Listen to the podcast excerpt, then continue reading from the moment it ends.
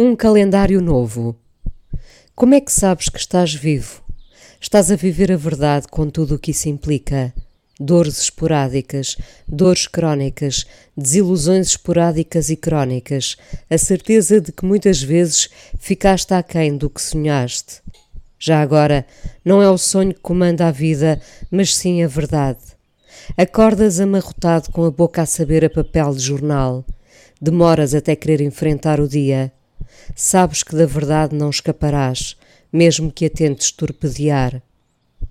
Talvez por isso a pior coisa que alguém próximo nos possa fazer seja mentir.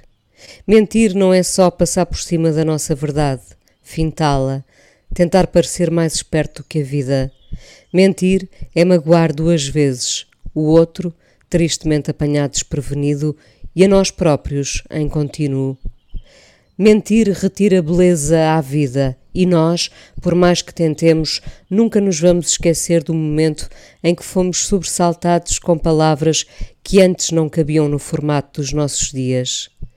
A mentira estica-se à nossa frente como o casaco que eu tricotava em miúda e, não aguentando a ansiedade, puxava pelas partes, fingindo que eram maiores, quase acabadas.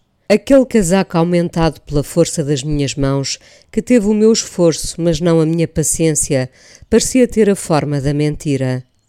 Talvez os outros não a vissem, mas eu sabia que era mentira. Talvez os outros não vejam muitas vezes a mentira, mas quem mente sabe o que faz.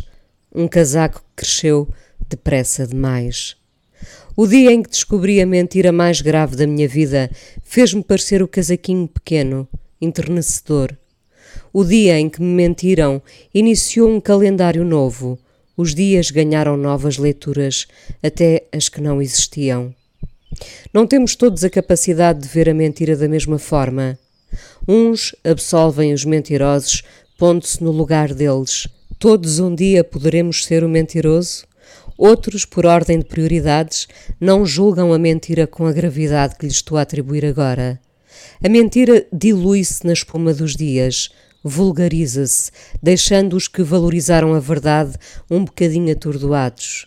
A mentira é triste porque deixamos de ser especiais quando somos apanhados por ela. Quem mente não se apercebe disso.